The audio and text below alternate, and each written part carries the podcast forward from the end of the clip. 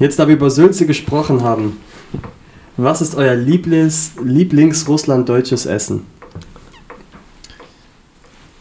Ich würde sagen Pilimeni. Ja, ich bin tatsächlich eher der Mante-Fan.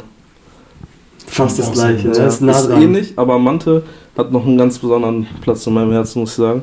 Mhm. Feiere ich ein bisschen mehr als Pelimeni. Ich meine, Ist auch besonderer. Oh, Plov ist auch Ja, ganz, Plov- ganz nah dran. Plov aus dem, aber Plov in so einer übergroßen Menge aus dem Kasan gekocht, Mhm. sodass dann noch für die nächsten vier Tage was Ja. übrig bleibt. Dann ist es, der, der ist besonders gut für dich. Mhm, Der ist richtig durchgezogen Ja, auch, ne? genau. Eine Menge an Öl und Gewürzen. Boah.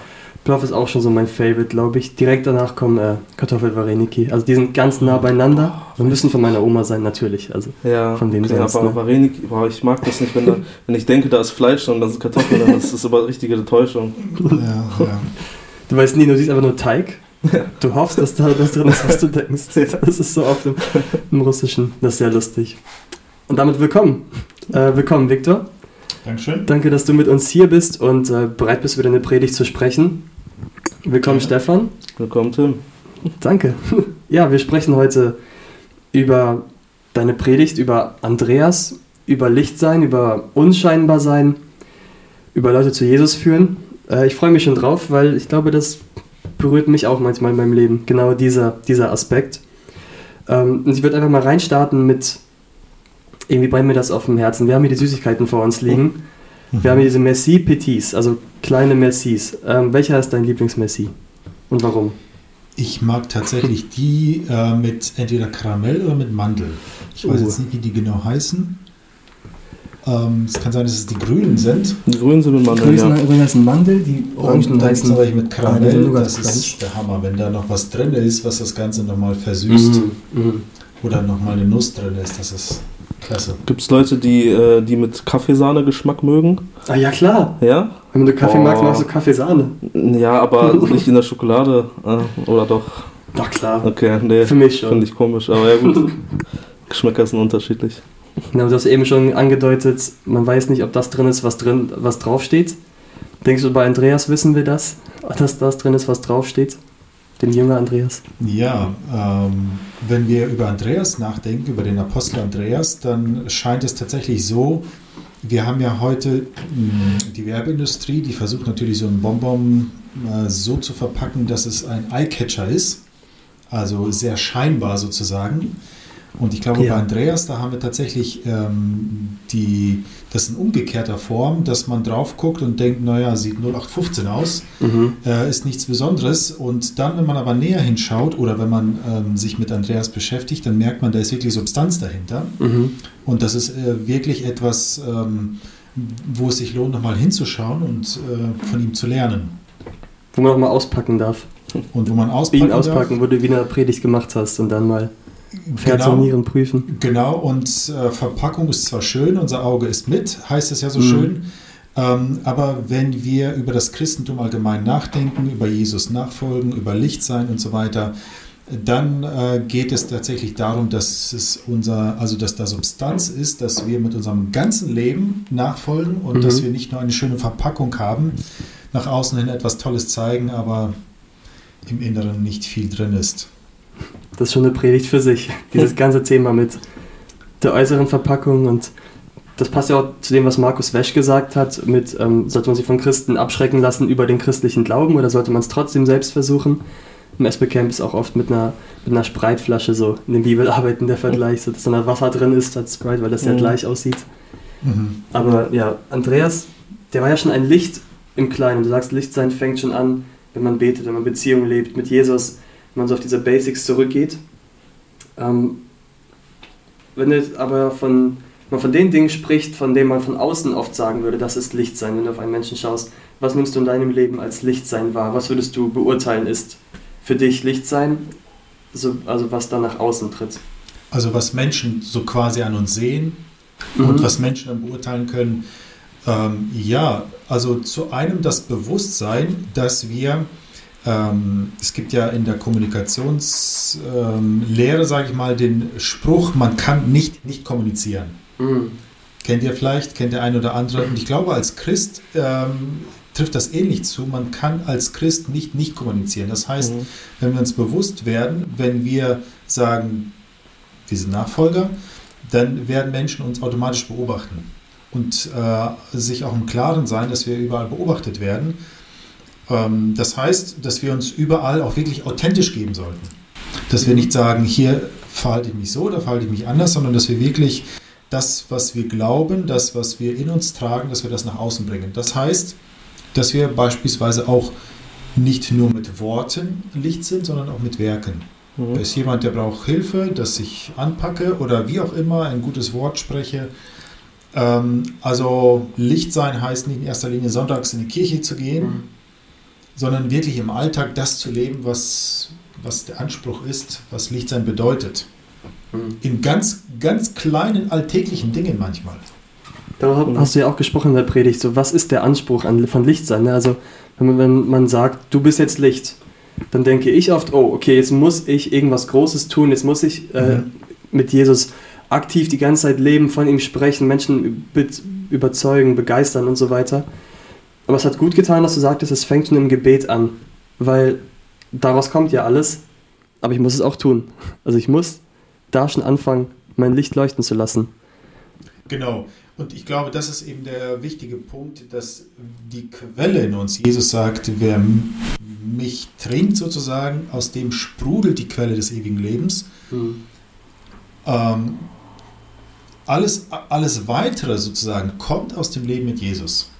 Ähm, ja. Das kann sonst dahin führen, dass wir uns dann versuchen, mehr anzustrengen, dass wir uns gegenseitig sozusagen unter Druck setzen, du musst mehr oder wie auch immer, das kennen wir auch alles im christlichen Bereich, mhm. aber dass wir anfangen einfach mit Jesus die Beziehung zu pflegen, mhm. dass wir mit Jesus unterwegs sind und ich glaube, alles andere kommt fast automatisch. Wir werden uns vielleicht gar nicht so sehr bewusst sein, gar nicht so sehr ähm, im, Klaren sein, dass wir einfach über Jesus sprechen äh, ohne dass wir das vielleicht so ganz bewusst aufsetzen wollten oder so, sondern es kommt fast wie beiläufig. Ja. Weil wir erfüllt sind von innen mit diesem Wasser mhm. und es sprudelt einfach über. Wie das Glas, das hier vorne steht, wenn man das übergießt, es quillt einfach über. Mhm. Mhm. Und das wünsche ich einfach jedem. Äh, Licht sein, dass es nicht in Richtung Druck und Anstrengung geht, sondern wirklich erfüllt sein mit Jesus Christus, dass daraus Licht scheint. Mhm. Vielleicht ganz kurz nochmal, wir sind jetzt schon ein bisschen, bisschen ins Thema reingegangen. Ähm, es ging ja um deine Predigt am Freitag über Andreas oder Andi, wie ich ihn immer nenne. ähm, willst du vielleicht nochmal ganz kurz äh, runterbrechen, was genau Andreas gemacht hat und was ihn so ausgemacht hat? Ja, bei Andreas ist es sehr interessant, dass er ähm, einen Bruder hat. Ähm, und die beiden Charaktere sind sehr unterschiedlich. Die werden auch in der Bibel sehr unterschiedlich dargestellt. Petrus der Dominante, der Laute ähm, Andreas der scheinbar Unscheinbare, der Stille. Aber Andreas hat im richtigen Moment verstanden, ähm, worauf eigentlich alles hinausläuft. Mhm. Das heißt, von Andreas lesen wir, dass er zuerst der Jünger des Johannes war, dass er Johannes nachgefolgt ist. Und dann, wo Johannes gesagt hat, das ist Gottes Lamm, auf Jesus gewiesen hat, dann ist Andreas bereit gewesen, Johannes hinter sich zu lassen und Jesus nachzufolgen. Mhm ohne dass Johannes sich da vielleicht irgendwie ähm, komisch gefühlt hat oder so, mhm. sondern Johannes hat genau das getan und genau dafür war Johannes auch gekommen, um zu zeigen, guck mal, Jesus ist gekommen und den sollt ihr eigentlich nachfolgen. Mhm. Das heißt, Johannes hat sein, seine Aufgabe gut erfüllt und Andreas ist dann ähm, klar geworden, das ist der Messias. Und was bei Andreas auch noch interessant ist, er hat sich voll auf Jesus eingelassen. Er ist gekommen, um zu sehen, was macht Jesus er fragt dann auch Jesus, wo ist deine Bleibe, wo ist deine Herberge? Also ich will sehen, was du tust, wo du bist, was, was, wo ich dich wieder finden kann eventuell. Und ich glaube, das ist auch der Moment, wenn man sich auf einlässt auf Jesus, nicht von dritter Quelle über Jesus hört, sondern direkt mit Jesus zu Jesus geht und mit ihm spricht. Und Andreas hat dann eben diesen einen Moment, wo er Petrus zu Jesus führt. Und das hat so den Anschein der Bibel, dass ab dann sozusagen Petrus äh, ein bisschen der dominantere ist, ein bisschen mehr die Federführung hat. Und Andreas, für ihn ist es okay. Ähm, er ist nicht beleidigt gewesen, er hat kein Groll gehegt, dass jetzt Petrus plötzlich ähm, die erste Geige spielt. Für ihn war das völlig okay und das letzte Mal wird Andreas in Apostelgeschichte 1 erwähnt, namentlich, wo es heißt, dass die Jünger, nachdem Jesus in den Himmel aufgefahren ist, äh, wie gewohnt haben die sich versammelt und haben gebetet und so weiter. Also Andreas ist bis zum Schluss dabei gewesen Mhm. und wir haben das dann nochmal gehört, dass Andreas dann noch den Märtyrertod nach Überlieferung verstorben ist. Also bis zum Schluss hat er festgehalten an Jesus Christus. Es muss ja ein riesiger Glaubensvorsprung gewesen sein, den Andreas dann auch Johannes gegeben hat. Und wenn Johannes sagte, das ist Gottes Lamm, direkt zu gehen und zu sagen, Meister, wo wohnst du? Du bist ja scheinbar Gottes Lamm, also jetzt muss ich bei dir bleiben. Da muss ja Johannes Zeugnis so authentisch gewesen sein, so glaubwürdig, so herzerfüllt. Das kann ich mir kaum vorstellen. Und das, das Interessante noch, äh, das Interessantere noch ist, das habe ich in der Jugend schon gar nicht erwähnt, wie wirkte Johannes? Ein Mann, der Kamelhaar ähm, Haar trägt, Ja. der in der Wüste lebt, Heuschrecken und wilden Honig isst, eigentlich überhaupt nicht sympathisch, nicht ansehnlich. Mhm. Menschlich, rein menschlich würde man sagen, also nicht Verpackung, nicht gut verpackt. Ähm, Mhm. da ist überhaupt nichts, wo es sich lohnt, äh, hinterher zu gehen. Und ich glaube, das ist eben das, was Andreas gemacht hat. Der hat genau hingehört. Was sagt er eigentlich? Mhm. Ähm, bei vielen, da kann man nach drei, vier Sätzen sagen, okay, das ist nichts. Aber ich glaube, bei Johannes, da war es anders, weil Johannes eben auch die Vollmacht Gottes hatte. Und Johannes hat Ja. nicht versucht, mit Augenwischerei, mit guten Reden, mit guten Worten äh, zu überzeugen, sondern ähm, wirklich auf Gott hingewiesen hat und sozusagen auch eine Brücke geschlagen hat aus dem Alten Testament, wo der Messias verheißen wurde, dann ins Neue Testament sozusagen vorzubereiten. Jetzt ist der Messias tatsächlich da. Ja. Ich glaube, Erzähl. besonders war auch an ihm, dass er halt äh, nicht um seinetwillen gepredigt hat ne, und er nicht im Mittelpunkt stand, sondern Ja. ein anderer. Ne? Und Das heißt explizit von ihm, dass er sagt, ich bin nicht der Messias, ich bin nicht das Licht, es kommt ein anderer. genau. Genau. Und viel, äh, ich meine ja, viele äh, dachten ja auch oder äh, haben ihn gefragt, ob er der Messias sei. Ne? Genau. Und da hat er klar abgewiesen. Ne? Das war, glaube ich, auch so ein Punkt, wo, wenn dann ein Andreas dazuhört und auch gut zuhört, Ja. dass er dann äh, daraus halt das dann schließen kann, wenn dann ähm, Johannes sagt, da läuft der Messias, Mhm. dass es dann auch direkt losgeht. Ne? Genau. Aber genau. das ist auch echt, also da muss man auch echt krasses Vertrauen haben in Johannes und in seine Lehre. Mhm. Ne?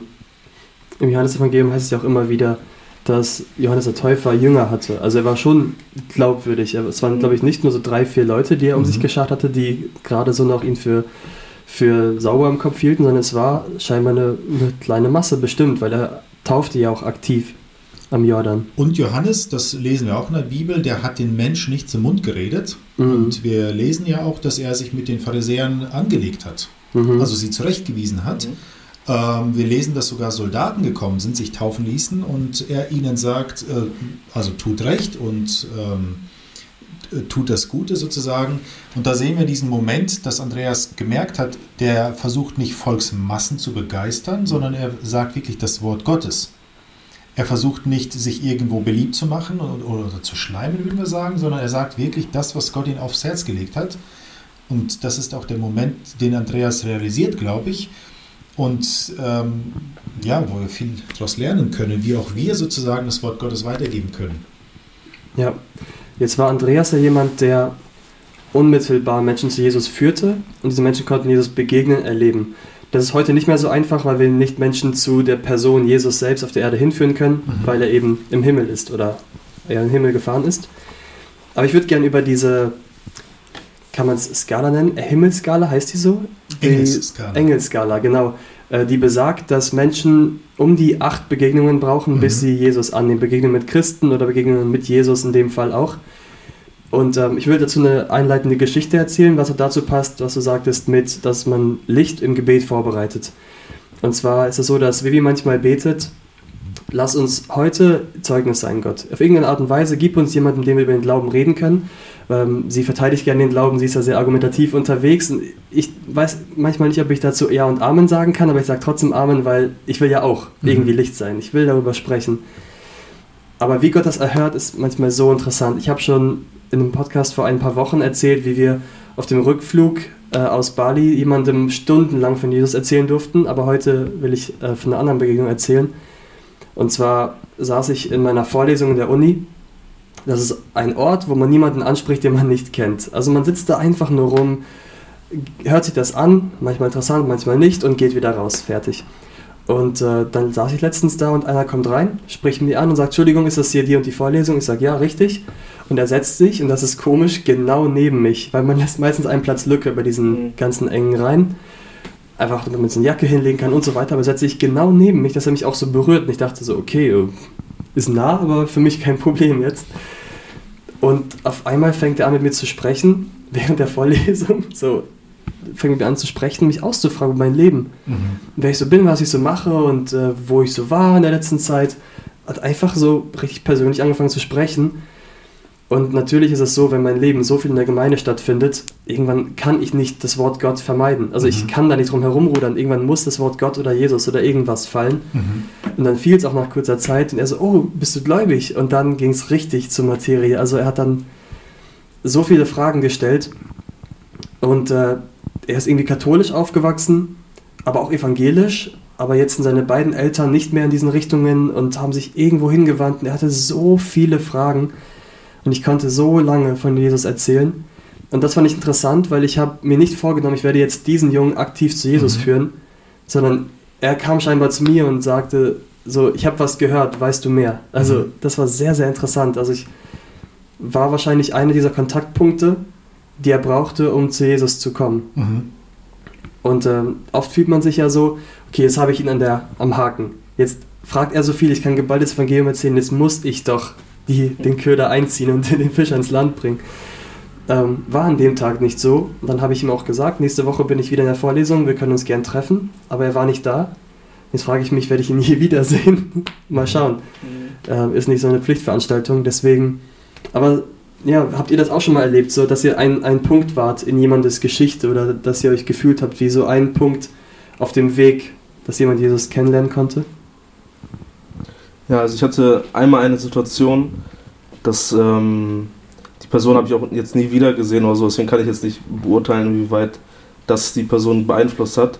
Ähm, da war ich, äh, ich war im Kaufland äh, einkaufen und Entschuldigung, äh, bin dann rausgegangen und dann standen da so zwei Leute, ein Mädel und ein Junge, mit so ähm, Flyern an so einem Tisch. Und ich wusste schon, okay, die werden mich gleich wahrscheinlich ansprechen, irgendeine Unterschrift haben wollen und dass ich dann da äh, monatlich denen da irgendwas spende oder sowas, ne? Oder was auch immer.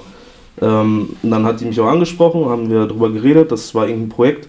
Ähm, ich glaube, das war sowas wie Make a Wish, nur auf Deutsch. Also, äh, ich weiß nicht, ob ihr das kennt, diese Make a Wish Foundation ähm, dass wenn äh, Kinder im Sterben liegen, dass denen dann irgendwelche Wünsche erfüllt werden oder mhm. generell nicht nur Kinder, aber auch äh, so alte Leute und sowas, ja. ähm, dass denen quasi so der letzte Wunsch erfüllt wird. Und darüber haben wir dann geredet, mhm. äh, haben wir uns auch länger darüber unterhalten und dann ähm, hat die mich auch so versucht, so persönlich bei Sachen zu fragen, so ja, was machst du so und ähm, äh, hättest du äh, äh, Interesse, das zu unterstützen und sowas und wenn, wenn, das hatte ich schon öfter, solche Situationen, wenn Leute mit mir über sowas reden, so, dann denke ich mir, okay, ich hätte schon Lust, da was zu unterstützen, aber ich will jetzt ungern hier vor Ort, so gerade nach dem Einkaufen, irgendwelche Unterschriften machen, irgend, sonst irgendwas.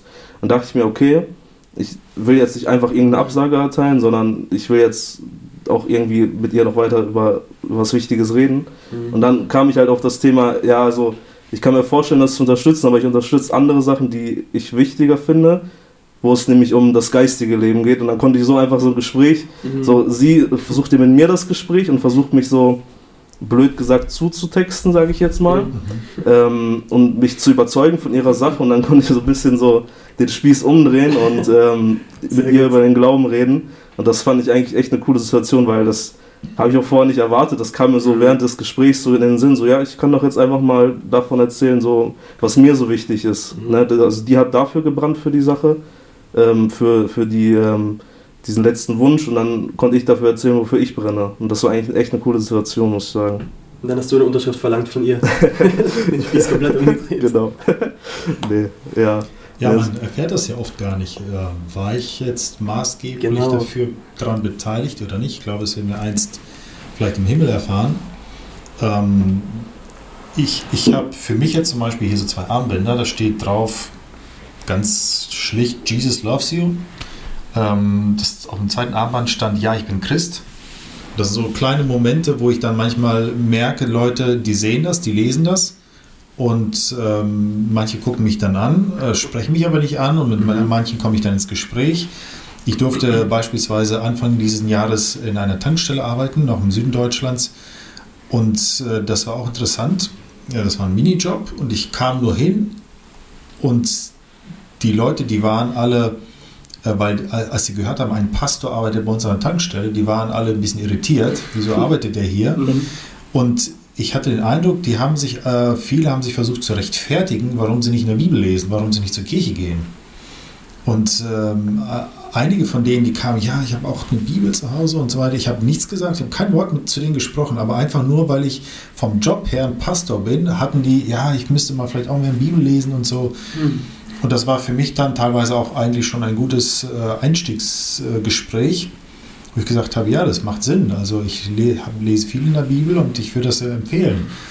Ähm, also manchmal kommt das wirklich ohne dass und deswegen ist es, glaube ich, gut, wenn man das im Gebet wirklich betet, Gott schicke mir Menschen über den Weg, ähm, wo ich ein Licht sein kann. Mhm. Wir können nicht andauernd jeden Menschen ähm, sozusagen ansprechen, das, ist, das überfordert uns total. Mhm. Aber so wie Andreas, manchmal wirklich am richtigen Ort zur richtigen Zeit den richtigen Gedanken, den Gott uns gibt, dass wir das weitersagen. Und ich glaube, den Rest können wir dann teilweise auch wirklich Gott überlassen, dass Gott dann wirkt dass Gott dann vielleicht andere Menschen schickt, die dann weiterhelfen mhm. und so, dass Menschen auf dieser Engelskala sozusagen diese rote Linie überschreiten und dann ja Nachfolger werden. Ja. Und war das bei dir an der Tankstelle so eine Situation, wo du vorher aktiv dafür gebetet hast, dass Gott dir Leute über den Weg schickt? Also ich habe ja da gearbeitet, quasi, das waren ja meine Kollegen. Ja mit denen ich da tagtäglich zusammengearbeitet ja. habe. Und äh, ich bete immer, dass ich ein Licht und ein Segen sein kann.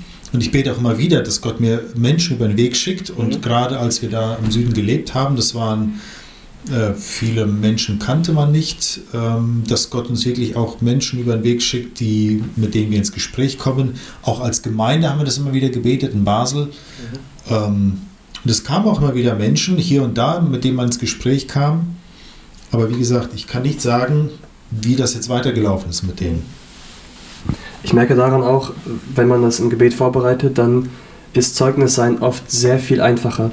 Weil oft habe ich in Gedanken so, dass man, wenn man jetzt wirklich Licht sein will und Menschen aufrufen will, dann geht man in die Bielefelder Innenstadt und spricht wildfremde Leute an. Aber das ist nicht jedermanns Sache. Mhm. Also das ist überhaupt nicht mein Ding, fremde Leute anzusprechen. Und so ist aber so einfach. Weißt du, wir beten, Gott schickt uns jemanden und die Leute kommen und sie sprechen uns an. Das fällt mir zum Beispiel viel einfacher, ja. aber dann traue ich mich auch zu sprechen. Genau. Das ist ein Riesenunterschied. Genau, und wir sehen das ja gerade bei Andreas auch, der, von dem wir keine Predigt hören in der Bibel, der kein eigenes Evangelium geschrieben hat. Bei Petrus allerdings ist es umgekehrt. Bei dem haben wir die Pfingstpredigt des Petrus, da haben wir Petrus Briefe, ähm, das war ein Typ, der konnte sich hinstellen und reden. Mhm. Ähm, aber Andreas war letzten Endes derjenige, der Petrus zu Jesus geführt hat. Also es, es braucht eben beide. Mhm. Die, die ganz unscheinbar sind, die trotzdem scheinen, und die, die ganz groß reden. Ähm, beide Charaktere haben Vor- und Nachteile. Oft sind die Menschen, die das Wort ergreifen, die reden können, die sozusagen die, die, die größeren Mengen sehen, die machen sich, die haben oft Mühe, sich so auf einzelne Personen einzulassen. Mhm. Das ist einfach vom Charakter her. Mhm. Das ist jetzt nicht Vor- und nicht Nachteil, sondern Gott braucht eben beide Charaktere. Und Andreas ist mir derjenige, der dann eben ähm, sozusagen eins zu eins äh, Situationen besser beherrscht und mhm. da mehr reden kann. Ist beides super okay. Be braucht mhm.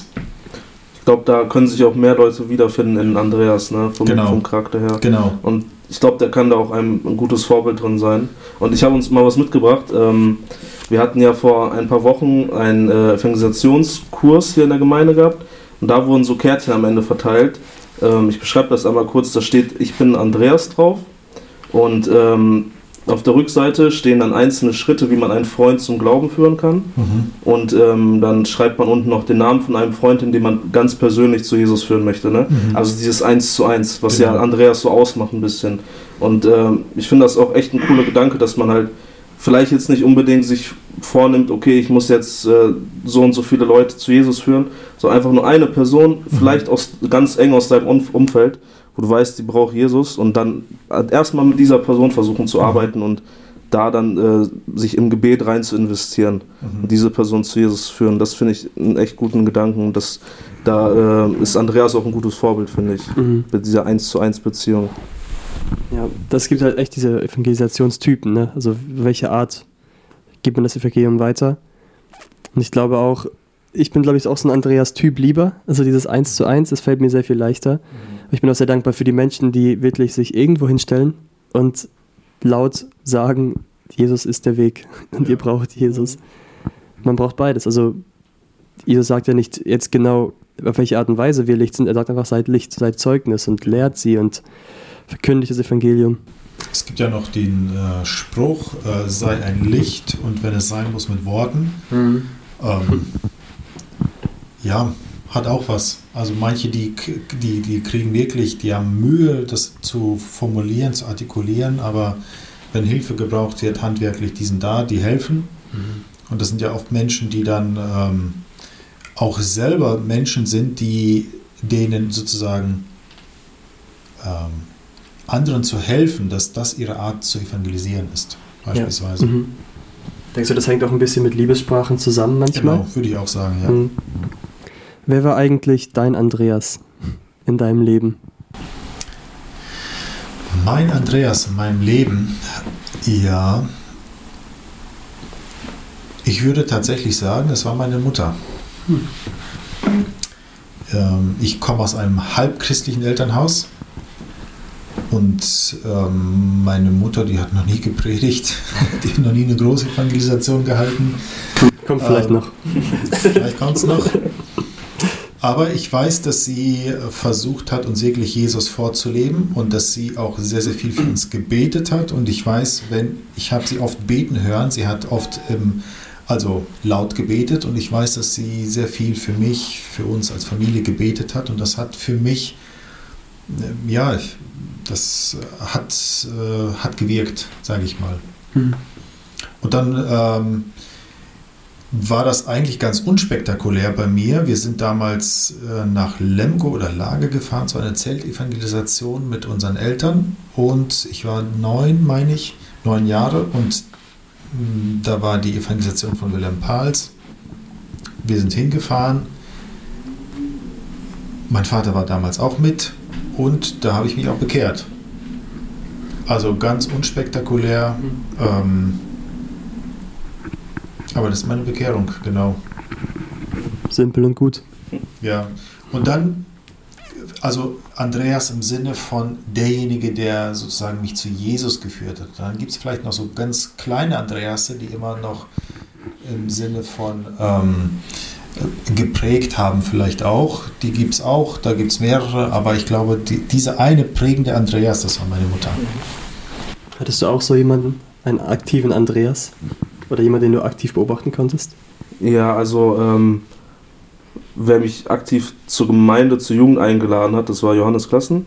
Mhm. Das war damals, da habe ich den ähm, kennengelernt während der Schulzeit, wo ich auch Tim äh, Zorn kennengelernt habe. Und dann mhm. war das so quasi mit den beiden zusammen. Also Johannes hat äh, quasi die, sag ich mal, die Offensive äh, ne, mhm. genommen bei mir und mich eingeladen und dann äh, waren das so Tim und Johannes zusammen, die mich dann so immer äh, quasi da so rangeführt haben, ne, in die Gemeinde rein und ähm, genau und zum äh, also mich bekehren durfte ich bei Werner Gritt, Dr. Werner Gritt, der Git, Git genau. Mhm.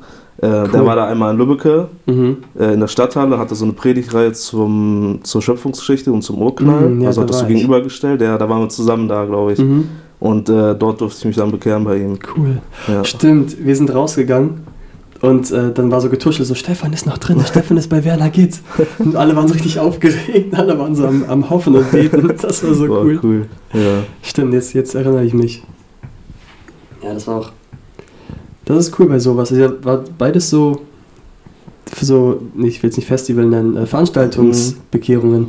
Ja. Das ist interessant. Ja, ich glaub, wobei wieder Engelskala, ähm, ich glaube, das ist sozusagen der letzte mhm. Punkt gewesen. Ja, ich glaube, ja. das ist auch einfach nur der, der Tropfen, der das fast zum Überlaufen bringt. Ne? Davor hat man viel gehört ja. und es wurde viel erklärt und so weiter. Und da war es Mhm. dann der Punkt, wo es dann zur, sozusagen zur roten Linie kam, die man dann überschritten hat, ne? auf der Mhm. Engelskala. Ja, sehr interessant. Aber dann auch so wunderbar, dass es diese eben diese großen Veranstaltungen gibt, so wie Festival of Hope Genau. letztens. Da gab es ja Mhm. so viele Bekehrungen. Ja, das war heftig. Das ist einfach Hammer, weil da kommen so viele Menschen und irgendein großer Anteil dieser Menschen muss ja kurz vor dieser Entscheidung stehen und dann Mhm. hilft dieses Event, richtig viele Menschen zu Jesus zu bringen. Das ist ein sehr großer Gewinn. Ich finde es auch cool, dass wir als Gemeinde so viel machen. Also so viel einladen, dass wir auch jetzt die Tage mit Markus Wesch hatten. Die- Ich glaube, da hat sich auch voll so an die, an die Denker gerichtet, so die, die Mhm. denkenden äh, Skeptiker oder diejenigen, die viel über den Glauben nachdenken, aber Ja, nicht so viel mit dem Herzen auch, arbeiten. bei ähm, André Töfs war das ja mehr, das war mehr emotional, Mhm. so mehr auf der emotionalen Ebene. er so und- der Typ dafür genau, auch. ja, ja, Und bei ihm war das genau mehr so an die Denker, wie du Mhm. gesagt hast, ja. Mhm. Richtig gut. ja. Sprechen wir alle Gruppen an. Gab es bei dir einen, Andreas? Haben wir jetzt gar nicht gefragt. Mm, Zu meiner Bekehrung hin würde ich sagen, nicht direkt. Ich weiß nicht mehr genau, weil ich war acht Jahre alt und habe mich im, Bett bekehrt mit meiner Mutter. Einfach, ich glaube, das war durch Kinderstunde und Gottesdienste einfach so, dass Mhm. ich irgendwann dachte, gut, ich habe so oft gehört, dann muss es wohl stimmen und dann entscheide ich mich jetzt dafür. Und ähm, wer uns gleichaltrige Jungs dann sehr geprägt hat, war Juri Hofmann, der mit uns so Jüngerschaftskurs Mhm. gemacht hat. Ja. Und der hat uns so echt sprichwörtlich an die Hand genommen und zu Jesus geführt, alle zusammen. Mhm. Wenn einer mal losgelassen hat, die Hand, dann hat er sie wieder gepackt und sagt, nein, komm mit, du brauchst das. Das wird dir gut tun. Ich glaube, dieser Jüngerschaftskurs war so krass prägend, ne? Ja, wirklich. Weil ich habe schon so oft von diesem Jüngerschaftskurs gehört, von allen möglichen Leuten, die Mhm. da drin waren und die immer, also immer zu irgendwelchen Situationen, ja, im Jüngerschaftskurs mit Juri, da haben wir mal drüber geredet und das und das und da habe ich das Ja. dann für mich mitgenommen und Mhm. auch von verschiedenen Leuten, ne? Das, das hat echt, äh, das zieht echt seine Kreise, diesen Kurs, den er da gemacht Ja, hat mit euch. war, es war richtig gut. Wir haben auch so ein Buch bearbeitet, das hieß Wahre Jüngerschaft. Der hat uns einfach gezeigt, wie man ein Jünger Jesu wird und uns mitgezogen. Also er war begeistert und sagte, ihr braucht das, ich ziehe euch mit. Mhm. Genauso wie Andreas das macht. Und er hat es nie in die große Glocke gehangen. Er hat es immer so einfach mit uns so intern gemacht. Aber es war nie so großes Ding. Also unsere Eltern waren ihm super dankbar natürlich, die wussten davon. ähm, Also Andreas braucht die Welt. Wirklich. Ja, also in dem Moment, wo Andreas Petrus zu Jesus führt, ist Petrus derjenige, der sich führen lässt. Und ab da übernimmt dann sozusagen Petrus so ein Stück weit die Führung. Und das ist, glaube ich, auch, ähm, ja, Gott gebraucht uns, an jeden auf seine unterschiedliche Art und Weise. Mhm. Und jeder hat auch, glaube ich, seinen Platz, auch im Gemeindeleben, auch im generellen, ähm, ich sag mal, christlichen äh, Gesellschaftsleben. Und das ist auch gut so, dass es alle Formen gibt, von Großevangelisation bis Jüngerschaft, Schulung bis 1 zu 1, äh, Jüngerschaft und Freundschaften vielleicht auch teilweise und so weiter, dass Menschen da zu Jesus geführt werden. Als sie dann zu Jesus kommen, also Petrus, also da noch Simon und Andreas, was sagt Jesus nochmal zu denen? Was sucht ihr? Genau, was sucht ihr? Was sucht ihr, genau. Habe ich mich auch gefragt während deiner Predigt. Was suche ich bei Jesus? Was würde ich antworten? Was würdest du antworten, wenn Jesus fragt, was suchst du?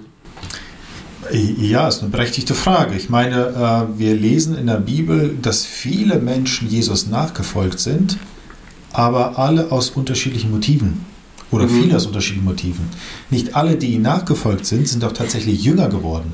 Hm, Wir lesen das ganz schnell im Johannesevangelium, ich glaube im ersten oder zweiten Kapitel schon, heißt es, Jesus vertraute sich ihnen nicht an, denn er wusste, wie sie waren, die Menschen. Er wusste, dass viele hm, also auch falsche Motive haben und nicht Jesus als Person suchen, sondern wirklich äh, ja, die Annehmlichkeiten, die Jesus so Mhm. gibt. Das, was Jesus so gibt, ich meine, ist toll, wenn man jemanden hat, der Krankheiten heilen kann, der Essen vermehren kann, der ähm, uns motivieren kann, wenn man so einen hat, so einen, ich sag mal, so einen großen Bruder sozusagen, wenn man wieder im, sich irgendwo reingeritten hat in die Schlägerei, dass der große Bruder kommt und einem da rausholt, äh, aber im Grunde die Person selber so gar nicht so sehr im, im Zentrum ist. Und ich glaube, das ist eben das Wichtige. Ähm, ich, ich weiß auch nicht, ob ich damals bei der Bekehrung tatsächlich so diese ausgereiften Gedanken hatte, dass ich wirklich Jesus als Person gesucht habe. Aber im Laufe meines Lebens ist es mir immer wichtiger geworden, dass man wirklich Jesus als Person sucht Mhm. Und dass man dahin kommen kann, wie Hiob es getan hat, der sagt, Gott hat mir Gutes gegeben, aber deswegen bin ich nicht bei ihm. Auch wenn er mir Schlechtes gibt, trotzdem bleibe ich bei ihm. Weil es mir um die Person Jesu geht und nicht nur um das, was er mir gibt. Mhm. Ich habe auch darüber nachgedacht und es hängt ja auch irgendwie zusammen. Also zum einen soll man ja Gott oder Jesus lieben, einfach für die Person, die er ist, mhm. oder den Charakter, den er hat. Genau. Und dass er existiert, allein das macht ihn schon anbetungswürdig.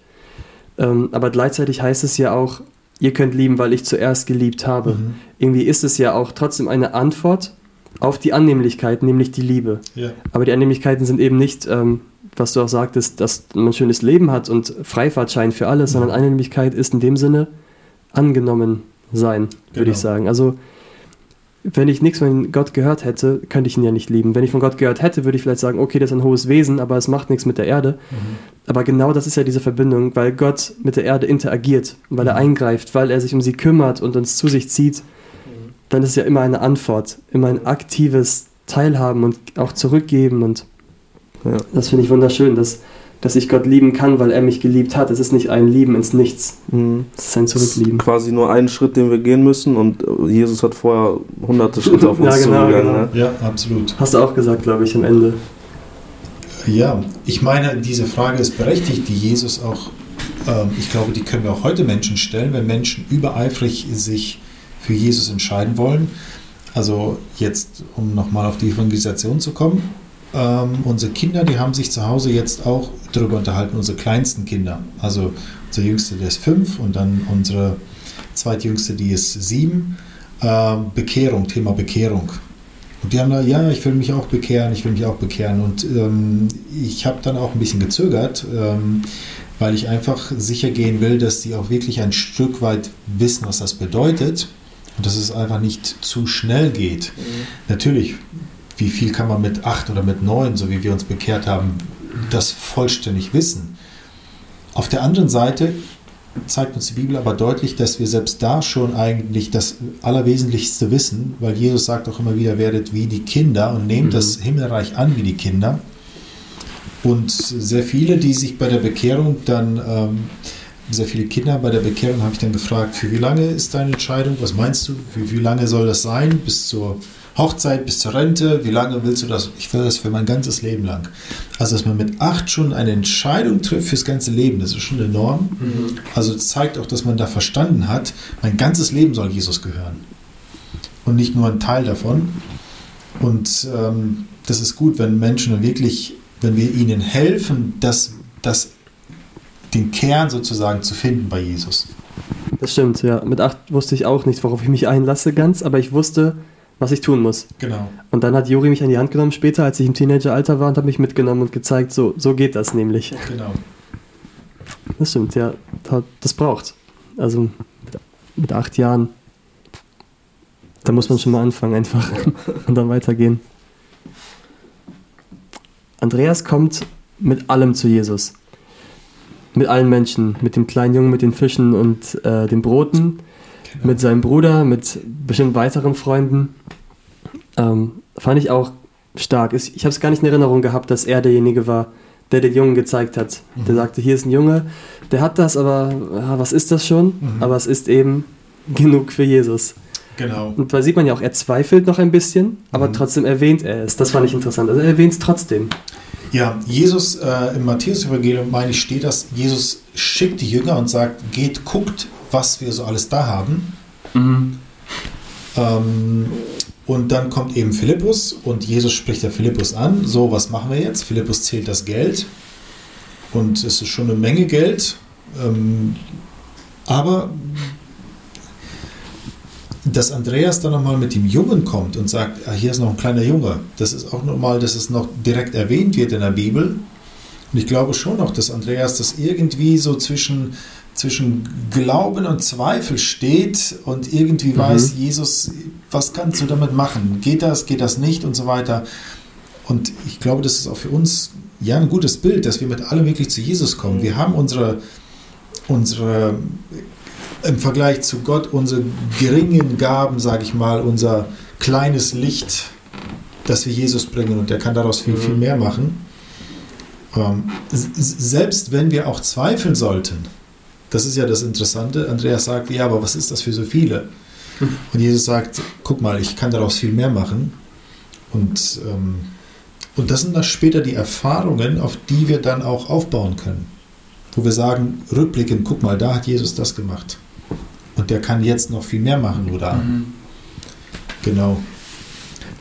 Es ist ja auch im Himmel und kann noch viel mehr eingreifen, also viel globaler eingreifen, als er es zu der Zeit getan hat. Ja, und auch, ich glaube, auch der Moment ist auch der wichtig, dass man seine eigene Unfähigkeit erstmal erkennt. Mhm. Die Jünger stehen da und erkennen erstmal, wir können überhaupt nichts machen. Mhm. Und ich glaube, wenn man seine eigene Unfähigkeit erkennt, dann merkt man so, jetzt brauchen wir Gottes Hilfe. Mhm. Dann sind wir bereit, Gott um Hilfe zu bitten, mach was. Und wenn wir aber meinen, wir hätten, wir, wir, wir haben alles, wir können es, wir packen es, wir sind gut, wir sind die Besten, dann kann es nicht funktionieren. Ja. Als ich das so gelesen habe, die Geschichte mit dem kleinen Jungen, ähm, da wirkt das auch so auf mich, als ob Andreas so dieses kindliche Vertrauen hat mhm. in Jesus. So, er hat keine Ahnung, wie das funktionieren soll, dass damit so viele Menschen äh, gespeist werden, aber er vertraut einfach auf Jesus. Das ist so ein bisschen wie wenn man so äh, als kleines Kind, man hat irgendwas kaputt gemacht, man weiß, wie es geht, so, ja, hier Papa, guck mal, so. So wirkt das so, wie äh, Andreas mit diesen, mit diesen zwei Fischen und fünf Broten dahin geht. Und äh, ja, das kann man, also meinst du ja schon, so muss man ja auch äh, zu Jesus kommen, wenn man irgendwelche Sorgen hat, irgendwelche Probleme hat und gar keinen Ausweg kennt. Genau. Äh, und sich auch nicht vorstellen kann, wie es funktionieren soll. Also Jesus hat da eine Lösung für. Ja, oder wie Kinder, die, ähm, also bei uns gab es ganz oft die Situation, wenn wir irgendwie eine größere Anschaffung machen mussten oder wenn gerade irgendwie Geld ganz, ganz knapp war und die Kinder kriegen das mit, vor allem wenn sie noch ganz klein sind, die kriegen mit, okay, das kostet irgendwas kostet viel Geld oder es musste eine große An äh, Anschaffung getätigt werden und man spricht darüber, ja, wir haben jetzt kein Geld und dann kommen sie mit 50 Cent, hier, ich habe aber mhm. Geld. Mhm. Und sie meinen damit wirklich, die, damit könnte man das lösen sozusagen. Mhm.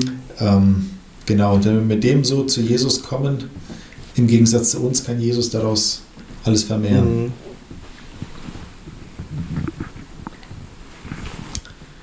Ich hatte gerade noch einen Gedanken dazu und zwar, genau, ich habe mich gefragt, warum musste Jesus überhaupt das so lange hinauszögern, dass die Menschen dann da, da bleiben, um irgendwas zu essen zu wollen. Also die Menschen hätten nach Hause gehen können, mhm. aber irgendwie gingen sie nicht. Genau. Und irgendwie hat Jesus auch gewartet, bis es soweit kommt, dass jetzt dieses Wunder geschehen muss. Wie bei genau. Lazarus, wo er wartet, dass Lazarus stirbt, genau. damit er hingehen und ihn auferstehen lassen kann. Und das sehe ich hier so ähnlich. Also Jesus provoziert so ein bisschen Situationen und sagt, so, jetzt gehen wir mal ans Äußerste. Mhm. Was bleibt dann noch? Die Jünger sagen ja erst, äh, komm, wir schicken die nach Hause, die Leute. Jesus sagt, nein, lasst, gebt ihr ihnen zu essen. Ich glaube, mhm. das ist der Punkt. Gebt ihr ihnen zu essen. Ach so. Und ich meine, Jesus weiß es ja, es sind 5000 Leute. Die, mhm. Wie sollen die Jünger, die sind jetzt in der Einöde, heißt es da, wie sollen die Jünger denen jetzt zu essen geben? Genau das ist der Punkt, dass mhm. Jesus von denen eigentlich etwas Unmögliches verlangt. Das, das können die nicht, das weiß auch Jesus. Und die Jünger sehen sich dann jetzt in einer Situation, wow, was machen wir jetzt? Unmöglich, das können wir nicht. Ja. Und dadurch eben wird es dann deutlich, was Jesus kann theoretisch hätte Jesus auch diese fünf Brote und zwei Fische gar nicht gebraucht. Ja. Er hätte das mhm. auch anders machen können. Aber das ist, äh, ich glaube, das ist auch wichtig, dass wir sehen, dass, dass Jesus ihnen hier eine Lektion mitteilt. Das wenige, was wir haben, bringen wir ihm und er kann daraus mehr machen. Und ich glaube, was auch noch mit hineinspielt, dass Jesus es wirklich gut meint. Er will Leute ähm, er will Leute ernähren. Er will derjenige sein, der sich um sie kümmert. Er will derjenige sein, der sich um sie kümmert, damit es Menschen gut geht. Mhm. Das ist das Grund, der, der Grundcharakter unseres Herrn und Heilandes Jesu Christi. Er meint es gut mit uns. Er mhm. gibt uns Essen. Er ist der, der Essen ähm, wachsen lässt auf den Feldern, der Wind, Sonne, Regen, alles gibt, den Erdboden, der die Erde geschaffen hat, mhm damit wir zu essen haben. Er ist auch derjenige, der dann auch weiter dafür sorgt, dass es alles so bleibt und wir letzten Endes zu essen, genug zu essen haben. Mhm. Und genauso im physischen und auch im geistlichen, dass er der Ernährer ist. Und das bleibt er und da können wir Menschen, wir können Jesus nicht ersetzen. Ja. Und dann sitzen wir in unseren Tischen, essen unsere Pemeni, Mante und Ploff aus dem Supermarkt gekauft und sagen, danke Gott, dass du es uns gegeben hast. Absolut, genau. Und wer weiß, vielleicht werden wir im Himmel auch Pilimeni und Ploff und Mante essen. Das, das, muss so sein, weil das, das ist ja der Himmel. Also das muss es ja da geben. Also das, das ist dann der Himmel, die Definition, okay. Ja. Ich will ähm, zum Abschluss, wenn du nichts mehr hast, Stefan. Äh, ich würde, also ich habe noch eine Frage, das ist ja aber Okay. ein kompletter Themenumbruch. Ich weiß nicht, ob das Mhm. zeitlich noch drin ist. Komm, machen wir. Ähm, Kein Ding. Du hast ja in der Predigt ähm, hast du hast ja ähm, aufgezählt oder hast ja gesagt, ähm, was wo wir ohne die Christen äh, Christenheit, Mhm. äh, ohne das Christentum nicht hätten, Mhm. äh, dass es ihr vieles Gutes gebracht Mhm. hat, ähm, teilweise wissenschaftliche Fortschritte, ähm, gesundheitlich. Und da kam mir die Frage, was würdest du denn dazu sagen, äh, durch was, ähm, wie würdest du es argumentieren, wenn jemand sagt, aber schau mal, wie viel schlechte Sachen auch durch, Mhm. ich sage jetzt in Anführungsstrichen, Christen äh, passiert sind. Mhm. Jetzt zum. Thema zum Beispiel Kreuzzüge oder sowas in der Art. Mhm. Wie würdest du auf so eine Frage reagieren? Ja, sicher. Ähm, zunächst mal muss man, glaube ich, die Fülle sehen an dem, was das Christentum gebracht hat. Einmal die Fülle einfach der Dinge, die das Christentum initiiert hat. Ähm, ich würde einfach da schauen, steht das im Verhältnis zu dem, was man vielleicht den Christen vorwirft, was sie an schlechten Dingen getan haben. Mhm.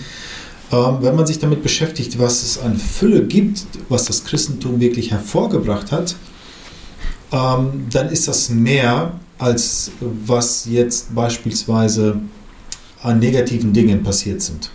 Ähm, man könnte jetzt vielleicht die Kreuzzüge hervorbringen, man könnte auch den äh, 30-jährigen Religionskrieg vorwerfen, man könnte vielleicht ähm, all die Missbrauchsskandale und so weiter aufwerfen, die es äh, gibt. Äh, bei all dem müssen wir aber nicht übersehen, glaube ich, was es tatsächlich gebracht hat, wie viel mehr das Christentum tatsächlich geschaffen hat. Ähm, allein der Gedanke an ähm, sich der Armen annehmen, ähm, äh, Kinder, die ausgesetzt wurden, was Christen aufgenommen haben, also über die Jahrhunderte, Jahrtausende teilweise hindurch. Mhm. Äh, ich glaube, dass die Fülle tatsächlich größer ist, äh, was das Christentum an Gutem hervorgebracht hat. So würde ich argumentieren, zum einen. Äh, Zum anderen würde ich auch sagen, man muss genau hinschauen, was meint man, ähm, wenn man jetzt sagt, was das Christentum an Schlechtem hervorgebracht hat. So ganz einfach lässt sich das manchmal nicht äh, den Christen in die Schuhe schieben, beispielsweise die Kreuzzüge. Weil da sind ja teilweise auch weltliche Herrscher mit dabei gewesen. Mhm. Ähm, Richard Löwenherz, keine Ahnung, aus England und so weiter, die dann bei diesen Feldzügen dabei waren, die hat natürlich alle ihre eigenen Motive gehabt, äh, weshalb sie jetzt die Kreuzzüge begangen haben. Mhm. Ähm, natürlich zum Teil vielleicht im Namen der Kirche und so weiter. Ähm, auf der anderen Seite ist- es eigentlich auch ein Mix an ähm, politisch-weltlichem und vielleicht auch religiösem, wo ich sage, das lässt sich nicht so ganz einfach nur den Christen in die Schuhe schieben, alles. Christen haben Fehler gemacht, äh, ohne Frage. Christen werden Fehler machen und machen äh, immer wieder Fehler. Äh, ich glaube, man müsste nur einfach genauer hinschauen. Ähm, schiebt man jemand, das geht so schnell bei uns Menschen, schiebt man jemand etwas in die Schuhe, weil mir die Christen einfach unsympathisch sind? Mhm. Ähm, oder versuche ich wirklich äh, hinterzukommen, was ist da eigentlich passiert? Und da zum Beispiel würde ich auch sagen, wir haben im Mittelalter um 1000 nach Christus, wo es um die Kreuzzüge ging, um nur als Beispiel zu sagen, wir haben da tatsächlich die Situation, dass die Osmanen auf dem Vormarsch sind und dass Christen, Martin Luther zum Beispiel, betet, äh, dass Gott uns bewahren möge vor den Osmanen. Mhm. Ähm, jetzt einfach nur vorgestellt, ähm, die Osmanen würden damals Europa erobern. Dann würden wir heute hier in einem muslimischen Land leben. Mhm. Und ich glaube, da muss man wirklich sagen, man muss kein Christ sein, um zu sagen, Gott sei Dank, wenn man das vielleicht so sagen darf, leben wir nicht in einem muslimischen Land. Ähm, heißt nicht, dass das ist kein Werturteil über Muslime, ähm, sondern wir sehen das schon, glaube ich, als einen Vorteil, dass wir in einer westlich postchristlich-demokratischen Situation, Welt leben. Ähm, also das ist so kurzum die, die Situation, die ich, wo man dann etwas tiefer vielleicht auch ins Detail gehen müsste. Mhm. Wie war die Situation? Weil die Christen, die Kreuzzüge, die wurden ja organisiert, um gegen ja, die, die mus muslimische äh, Bedrohung sozusagen zu kämpfen.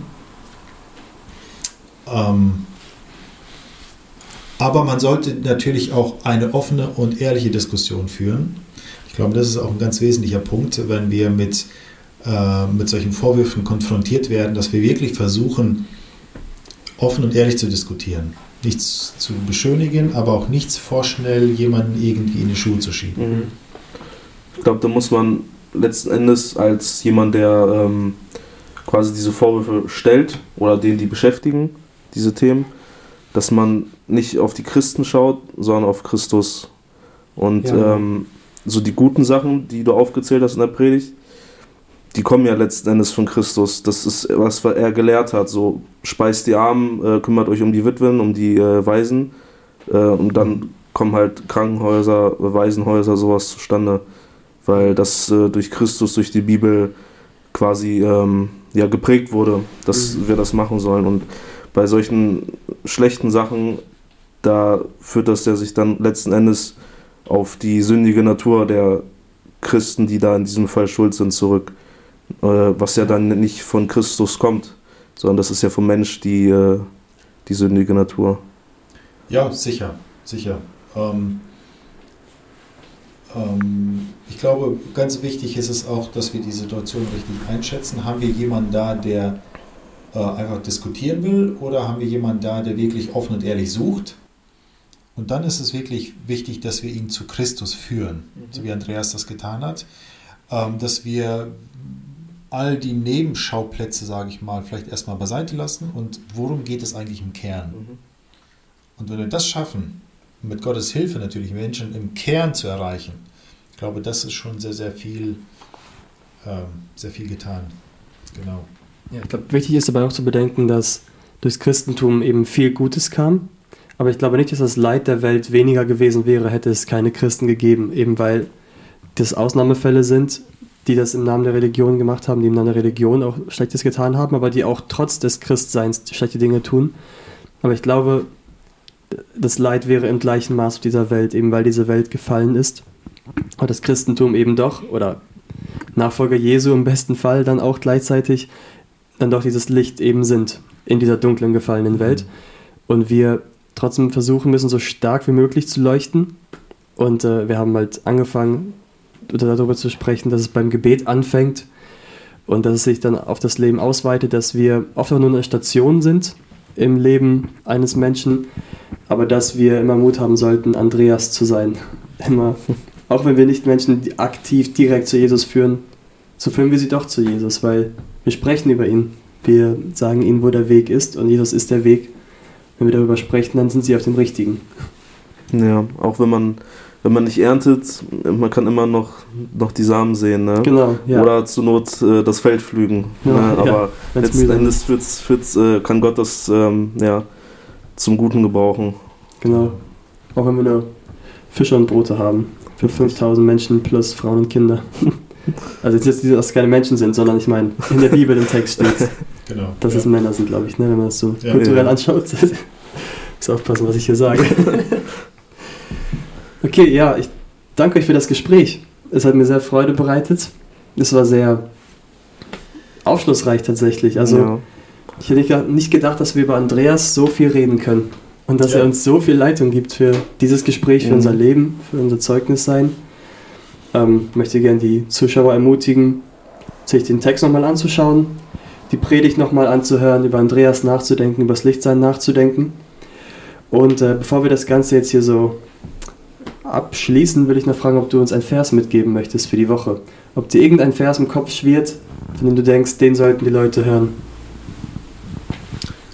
Ja, einen Vers. Ähm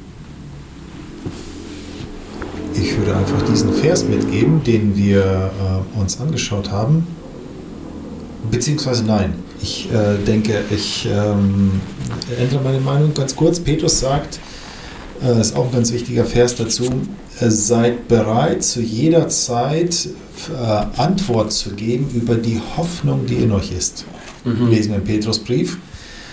Es ist interessant, diese Formulierung, dass Petrus sagt, äh, versucht nicht die besten Argumente zu bringen, versucht intellektuell Leute in die Tasche zu stecken, sondern über die Hoffnung, die in euch ist. Und das ist interessant, wenn wir mit Menschen ins Gespräch kommen, dann kommen wir über das Thema Hoffnung eigentlich sehr schnell zum Eigentlichen. Entweder wir kommen mit Menschen ins Gespräch und fragen, was ist deine Hoffnung? Und er sagt, ich habe keine. Oder wir kommen mit Menschen ins Gespräch und fragen, was ist deine Hoffnung? Und er sagt, naja, meine Hoffnung ist, weiß nicht, äh, mein Geld, mein Job, meine Familie, irgendwie sowas. Mhm. Und dann können wir auch über unsere Hoffnung sprechen. Und unsere Hoffnung, die auch über den Tod hinausgeht. Also mit über Hoffnung, und ich glaube, dass dieses Wörtchen, das äh, kennt jeder, aber womit füllen wir das? Und da haben wir die. Chance, ähm, gleich so einen Anhänger zu finden. Und dann können wir wirklich drüber nachdenken, wie können wir Menschen über die Hoffnung, über dieses Thema erreichen und ihnen eben auch von Jesus weiter sagen. Das ist echt ein sehr guter Tipp. Sehr guter Gesprächsstart. Ich versuche das mal, wenn ich jemanden wieder über den Weg geschickt bekomme. Ja, einfach direkt fragen, was ist deine Hoffnung? ja. Das Bayern gewinnt nächste Woche, sagen dann bestimmt manche Fußballfans. Okay, vielen Dank, Stefan, dass du mit mir moderiert hast. Das war mir eine Ehre. Danke, Viktor, dass du dich hast interviewen lassen. Dankeschön euch vielmals für, euren, für eure Aufgabe und auch nachher für die Zuschneider. Ja, sehr gerne. Und äh, wir hoffen, dass ihr Zuhörer viel mitnehmt, dass ihr ermutigt seid. Und wenn alles gut läuft, hören wir uns nächste Woche wieder. Bis dann. Bis Tschüss. dann. Ciao, ciao.